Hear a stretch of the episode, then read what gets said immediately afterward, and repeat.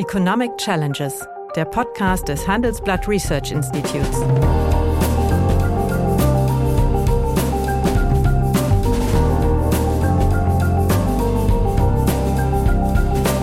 Bert Rürup, der Chefökonom des Handelsblatts, diskutiert mit Michael Hüter, dem Direktor des Instituts der deutschen Wirtschaft, wöchentlich aktuelle wirtschaftliche Herausforderungen. Für Deutschland wie für die Weltwirtschaft. Der Staat der Ampel war ja eigentlich auch meines Erachtens relativ gut und gelungen. Nur mit zunehmend auch außenpolitischen Schwierigkeiten gräbt man sich so in parteipolitische Schützengräben ein. Die Frage ist, hat man den Mut, darüber mal zu sprechen? Ich sage, kann eigentlich jeder sich mal einen Meter bewegen und nicht gleichzeitig in den Reflex übergeht, naja, du willst sowieso nur den Sozialstaat abbauen, du willst sowieso gar keine Energiewende und du willst überhaupt keine Schulden regeln. Guten Tag, meine Damen und Herren. Hallo, lieber Michael. Hallo, lieber Bert. Nun ja, Koalitionen sind äh, erfolgreich, wenn sie die gemeinsamen Schnittmengen der unterschiedlichen Anliegen der sie tragenden Parteien voll ausschöpfen. Im Koalitionsvertrag der Ampel ist das meines Erachtens recht gut gelungen.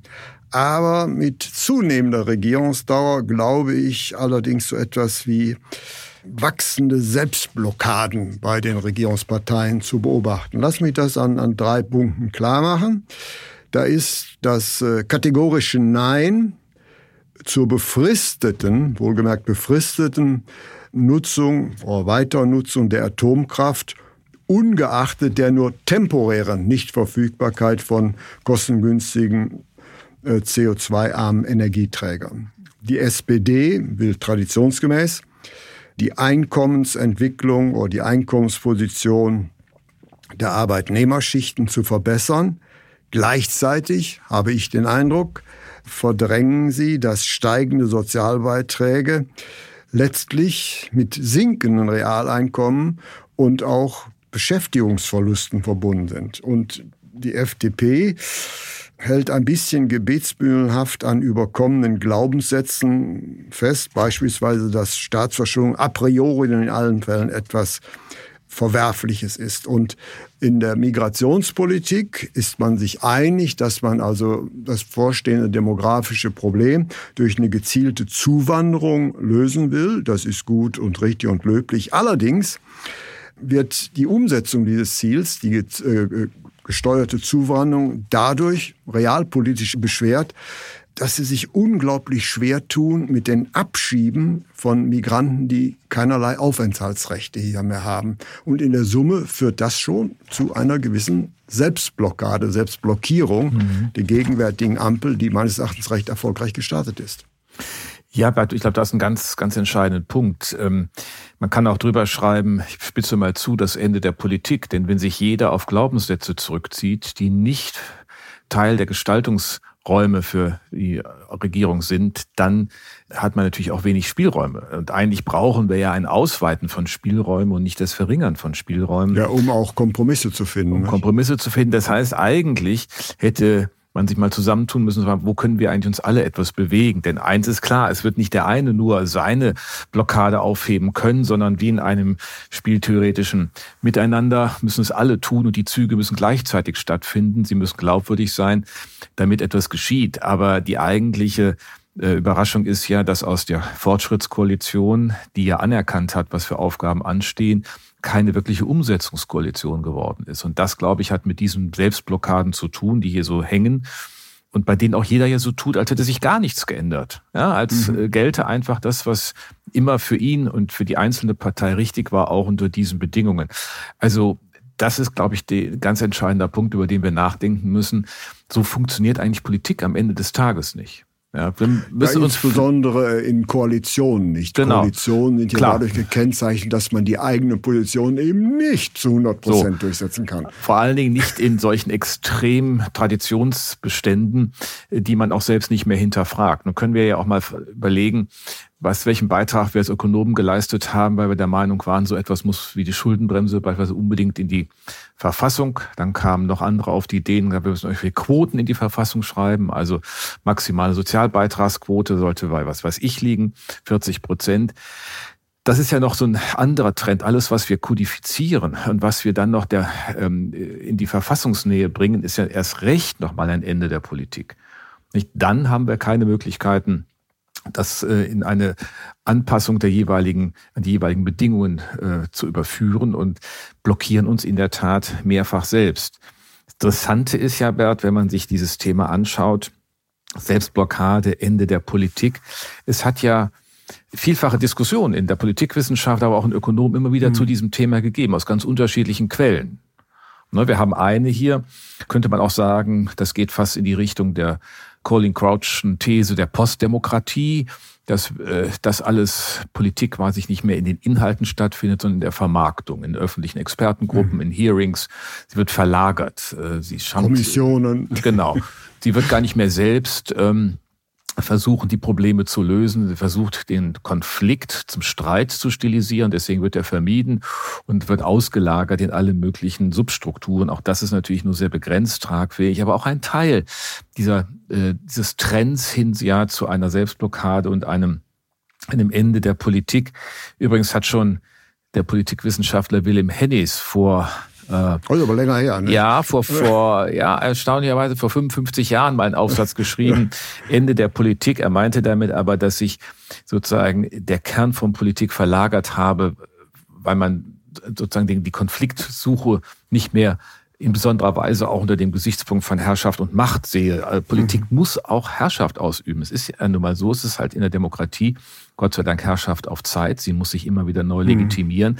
Aber auch da hat man ja gelegentlich den Eindruck, äh, dass dieses Mandat auf Zeit nicht wirklich mutig genommen wird. Alle möglichen Stimmungen im Hier und Da äh, blockieren dann noch zusätzlich mit, ob mit oder ohne Klebematerial auf den Straßen. Mhm. Auch das ist ja nicht etwas, was eigentlich zur repräsentativen Demokratie mhm. passt. Also im Kern reden wir eigentlich, Bert, über etwas, was die wirkliche Funktionsweise unseres Regierungssystems angeht. Ja, und wir müssen natürlich auch berücksichtigen, wir sind im Gegensatz zu USA oder Großbritannien, haben wir nicht äh, die Entscheidung bei uns der Politik we or them, das heißt also, wo wir zwei Parteien haben, sondern wir sind ja eigentlich auf Koalitionen angelegt und das hat ja einige Zeit relativ mhm. gut funktioniert und der Staat äh, der Ampel war ja eigentlich auch meines Erachtens relativ gut und gelungen, nur mit zunehmenden auch außenpolitischen Schwierigkeiten, Stichwort Ukraine-Konflikt mhm. und so weiter, gräbt man sich so in parteipolitische Schützengräben ein, sodass also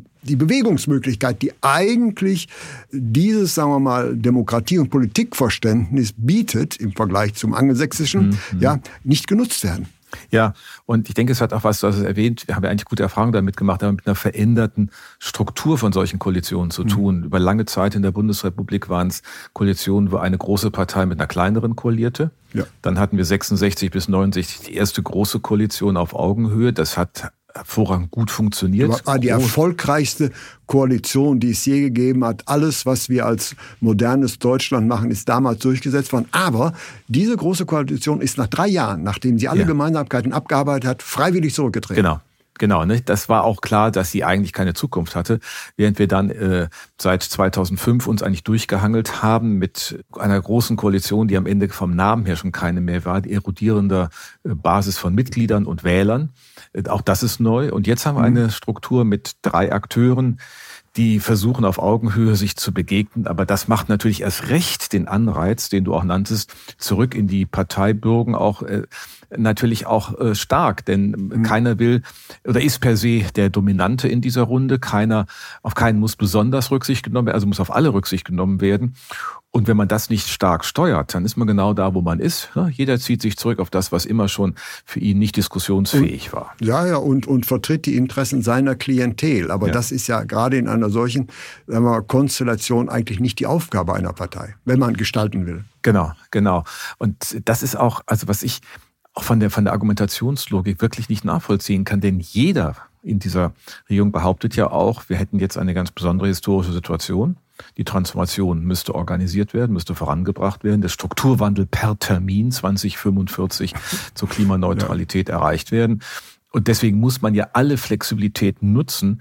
Und ähm, es werden, glaube ich, die, also in einer solchen Zeit diese Blockaden zuzulassen, ist in höchstem Maße unverantwortlich. Naja, aber es gibt ja niemanden, der sie verbieten kann. Ne? Nein, das, das ist natürlich nicht so. Aber es wird ja. irgendwann das Geschichtsbuch vielleicht darüber schreiben. Ja. Und dann werden wir entsprechende Befunde finden. Meine Hoffnung bleibt ja immer noch, dass der Druck der Situation, du hast ja, ja. erwähnt, wir haben ja eine, eine, eine Polikrisis und so wird es ja auch vielfach beschrieben, aber vor allen Dingen der Krieg hat äh, zu anderen Bewertungen geführt, was möglich ist und was notwendig mhm. ist. Das hat ja beispielsweise in der Außenpolitik auch Themen freigeräumt. Und trotzdem, wenn du dann genau hinschaust, ist die Bereitschaft, zwei Prozent beispielsweise fürs Bruttoinland, vom Bruttoinlandsprodukt für Verteidigung auszugeben, nicht so richtig ausgeprägt. Man hangelt sich jetzt durch mit dem Sondervermögen Bundeswehr. Ja, das kann man auch begründen. Aber die normalen Planungsansätze sind doch wieder zu niedrig. Genau. So. Und was ab dem Ende dieser Legislatur dann, wenn das Sondervermögen ausläuft, möglich ist, äh, ist nicht finanziert. Da reden wir mhm. über eine Lücke von 30 Milliarden. So. Und das ist das eine. Also das stimmte schon in sich nicht. Selbst da, wo man offenkundig eigentlich einen Konsens errungen hat, kommen dann doch unter der Decke wieder die Schwierigkeiten heraus. Und am, am aller tollsten finde ich es ja eigentlich äh, bei den Atomkraftwerken. man müsste ja mal rechnen, was es eigentlich bedeutet hätte, hätte man den Kompromiss vom Herbst 2010 beibehalten mhm. für den CO2-Ausstoß des Energiesektors. Das ist natürlich keine einfache Rechnung, aber das ist sicherlich nicht unerheblich. Ähm, und das nehmen wir so hin und es wird auch noch nicht mal skandalisiert. Äh, also ich meine, es muss doch eigentlich selbst die Grünen überraschen, dass da Kohlekraftwerke laufen statt Atomkraftwerke. Und da überlagern sich Blockaden ja. ganz besonderer Weise. Und mein Eindruck ist ja auch, ich weiß nicht, wie du siehst, dass über all dem, bei allem Wunsch irgendwie global offen, weltoffen, liberal zu sein, sich doch äh, das, was dann Danny Roderick ähm, als Globalisierungsparadoxon zeigt. Also das Unwohlsein in der Feststellung, dass Demokratie, nationale Selbstbestimmung und Globalisierung nicht so ganz einfach gleichzeitig zu haben sind. Dass man da eigentlich sich besonders gut aufstellen muss, dass natürlich in einer globalen Struktur Abhängigkeiten bestehen. Also das fand ich als Diskussionsbeitrag immer am, am erstaunlichsten mit dem, nach dem Kriegsausbruch. Da ja, wir sind abhängig. Ja, natürlich. Was ist denn Globalisierung anders als ja. Netzwerke schaffen und Abhängigkeiten? Ja. Das wollten um, wir und damit um, wollten wir eine Stabilisierung des ökonomischen Effizienzreserven zu mobilisieren. Genau. Das heißt, äh, geschlossene Ökonomien wie Südkorea und teilweise auch Russland, die sind wirklich nicht so erfolgreich. Das heißt also, um in einer, sagen wir mal, doch letztlich globalisierten Welt, die darauf angelegt ist, möglichst viele Ressourcen zu instrumentalisieren, kann man eigentlich nicht eherne Grundsätze hochhalten. Das heißt, Deswegen ist ja eigentlich auch meines Erachtens die äh, Demokratie, sogar die Mehrparteiendemokratie, eigentlich das perfekte Instrument, hier bestimmte, sagen wir mal, Kompromisslösungen zu finden. Und deswegen ja. war ich also ziemlich angetan, was diese Koalition, mhm. wie die gestartet ist. Aber ja, gegenwärt, so. gegenwärtig werde ich zunehmend enttäuschter, da man sich auf Positionen zurückzieht, die möglicherweise eine kleine Parteiklientel befriedigt, aber mhm. keine Antworten mehr auf die Probleme findet, die man eigentlich lösen wollte, ja. laut Koalitionsvertrag zumindest. Ja.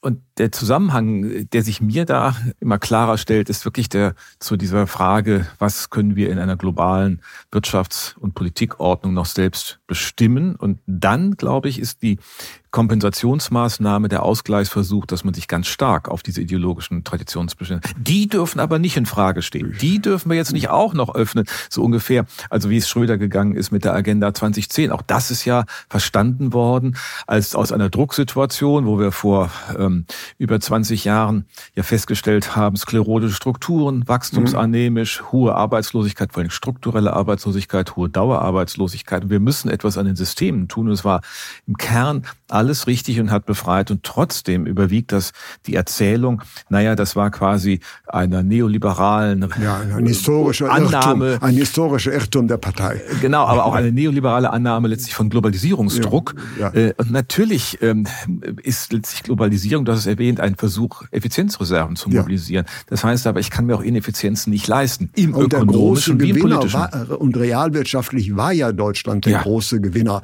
davon. Das wird eigentlich äh, immer wieder ausgeblendet. Das heißt, je offener eine Volkswirtschaft ist, desto größer sind die potenziellen Chancen. Und hier versucht man mit nationalen Alleingängen auf mhm. verschiedenen Feldern zu punkten und vergisst oder verdrängt, dass man damit die Potenziale einer globalen Arbeitsteilung aufs Spiel setzt. Ja, und das Erstaunliche ist, Bert, das geht sogar so weit, dass diese Bundesregierung in Europa noch schlechter agiert als ihre Vorgängerregierung. Im Koalitionsvertrag stand der Gegenstand das Gegenteil als Ziel. Bessere Kommunikation, äh, besserer Austausch, direktere Gespräche, um in Europa voranzukommen. Und wiederum ist es so, dass the German Vote als letztes für immer überraschend um die Ecke kommt.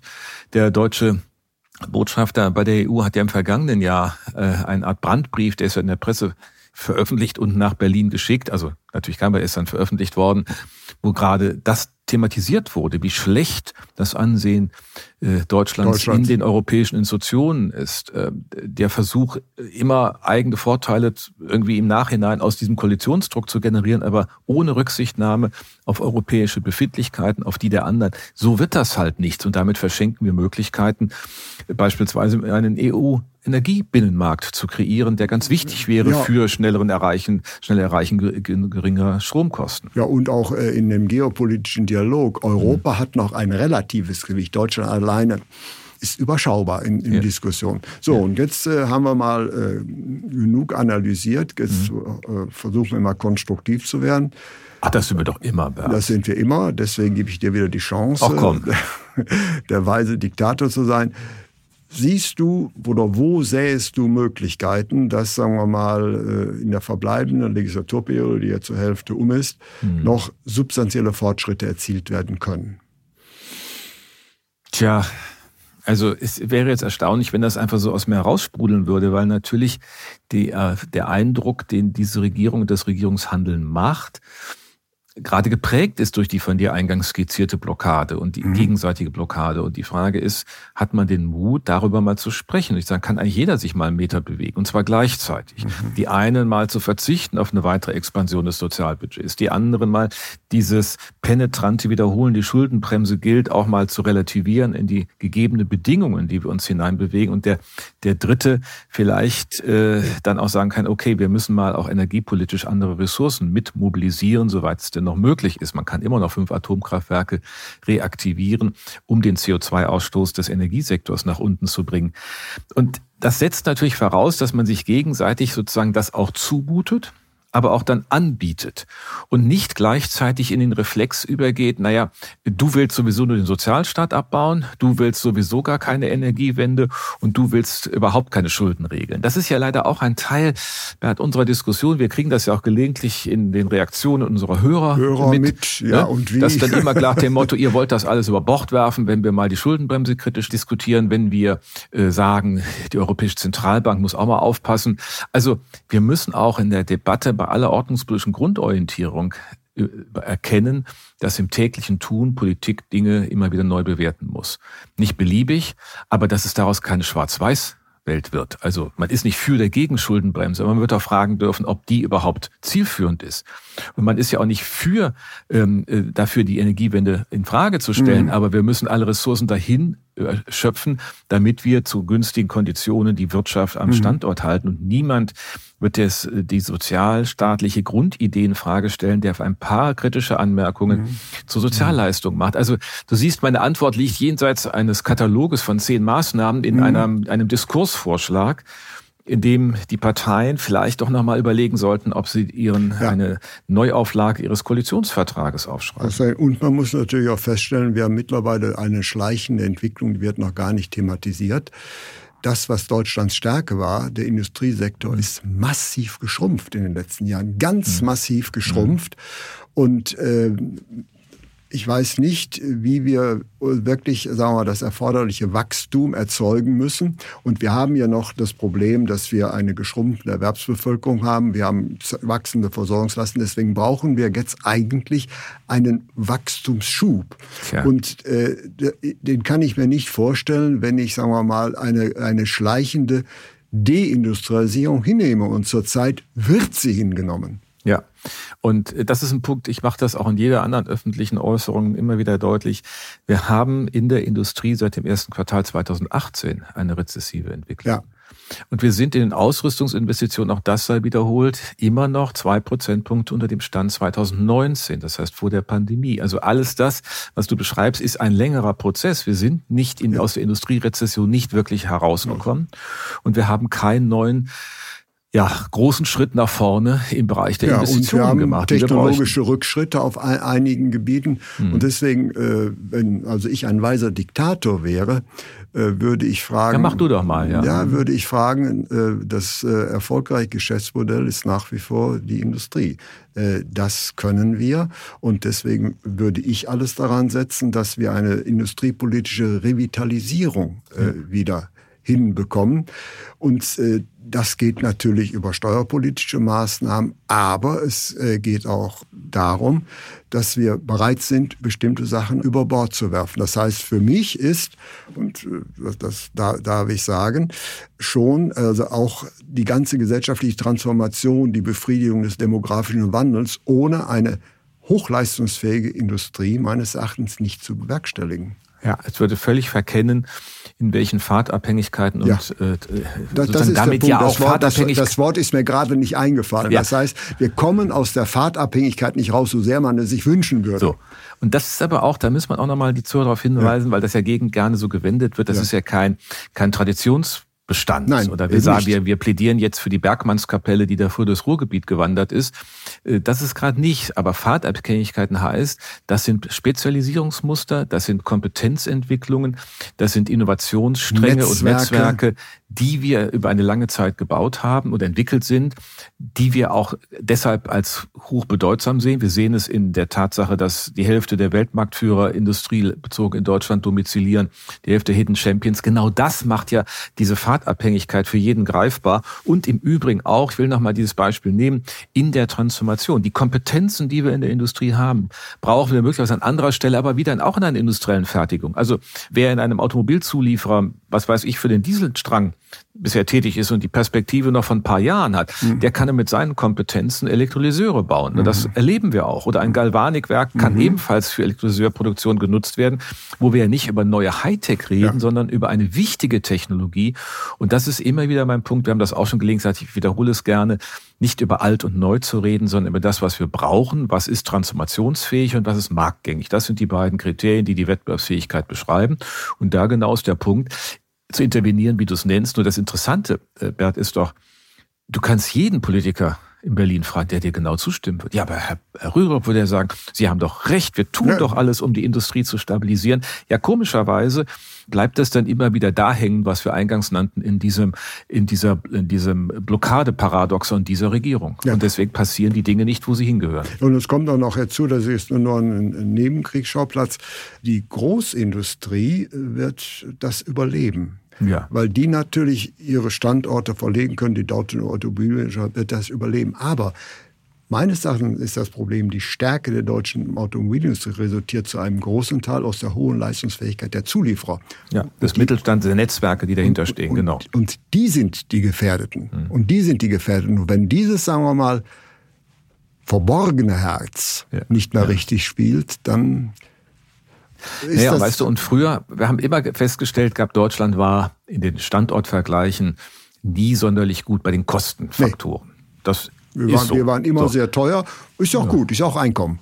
So, genau. ja. Aber auf der anderen Seite stand dann immer einigermaßen gute Infrastruktur, einigermaßen gutes Regierungshandeln und doch verlässliche, willkürfreie Verwaltung. Das sind Themen, bei denen man jedenfalls zunehmend ähm, Fragezeichen machen kann. Die Infrastruktur braucht man nicht. Es kommt einfach aller Mist zusammen. Ja. Du musst ja nur mal versuchen, an einem Wochenende äh, hin und zurück mit der Bahn zu fahren. Es gelingt nur auf einer Strecke. Da kannst du darauf wetten, die zweite Fahrt wird nicht gelingen. Ähm, wir haben Autobahnzustände, dass Unternehmen ihre Standorte in Frage gestellt sehen. Nimm mal die Brücke Rammede mhm. in Nordrhein-Westfalen, wo ganz, ganz viele ganz lange gepennt haben. Diese Brücke aus einem Trog, die man nicht einfach sequenziell mhm. neu bauen kann oder links und rechts, hängt da jetzt und es dauert Jahre. Wenn man in, über die Leverkusener Brücke fährt, stellt man fest, die steht jetzt da. Wahrscheinlich wird sie tatsächlich nächstes Jahr viel zu spät, weil über mhm. Jahre die früheren Landesregierungen sich nicht drum gekümmert haben. Und das macht die Sache halt so mies. Ja. Früher konnten wir immer noch auf Ausgleichsargumente setzen für die Kostenargumente mhm. und die haben wir nicht mehr. Ja, die haben wir nicht mehr. Und das muss eine Regierung auch akzeptieren. Deswegen muss sie mehr liefern als das, was wir letzte Woche ja äh, ein bisschen beleuchtet haben, diesen Deutschlandpakt von mhm. Herrn Scholz. Also aufzuschreiben, was man schon wusste, mhm. ist noch kein Politikimpuls. Ja, und äh, ich gehe jetzt so weit zu sagen, eigentlich wäre die gegenwärtige Farbkombination der Regierung dazu bestens geeignet, äh, so etwas zu machen. Meines Erachtens besser als eine große Koalition. Ja, ich stimme dir zu, ja. weil das eigentlich ja. ein, das ist wie mit einem Hocker mit drei Beinen, der ja. kann eigentlich nicht wackeln. Selten. Ja. So, der kann eigentlich nicht wackeln. Also, und äh, das kann er nicht. So und und ähm, deswegen müssten die eigentlich mal diese Idee aufgreifen und ihre Blockaden auflösen. Das Potenzial, was diese drei Parteien haben, ist nämlich, jedenfalls sehr viel größer als sie ausschöpfen. her könnte diese Regierung wirklich eine Zukunftspartei sein, viel eher als eine große Koalition. Und leider diese Chance wird bislang verspielt. So ist es. Danke, dass ich diesmal das letzte Wort habe. Vielen herzlichen Dank. Danke dir, Bert. Ja, meine Damen und Herren, wenn Ihnen die Gespräche, die wir führen über ökonomische Themen gefallen, dann habe ich dann noch ein neues Angebot für Sie, was Sie interessieren könnte. Nämlich mehr aktuelle Wirtschaftsinformationen finden Sie unter handelsblatt.com slash global und natürlich in den einschlägigen Hinweisen in meinem wöchentlichen Newsletter der Chefökonom. Liebe Hörerinnen und Hörer, wenn Sie Lob, Kritik oder Themenwünsche haben, dann schreiben Sie uns doch gerne oder schicken Sie uns eine Sprachnachricht an chefökonom@handelsblatt-research.com. Die Adresse finden Sie auch in der Folgenbeschreibung.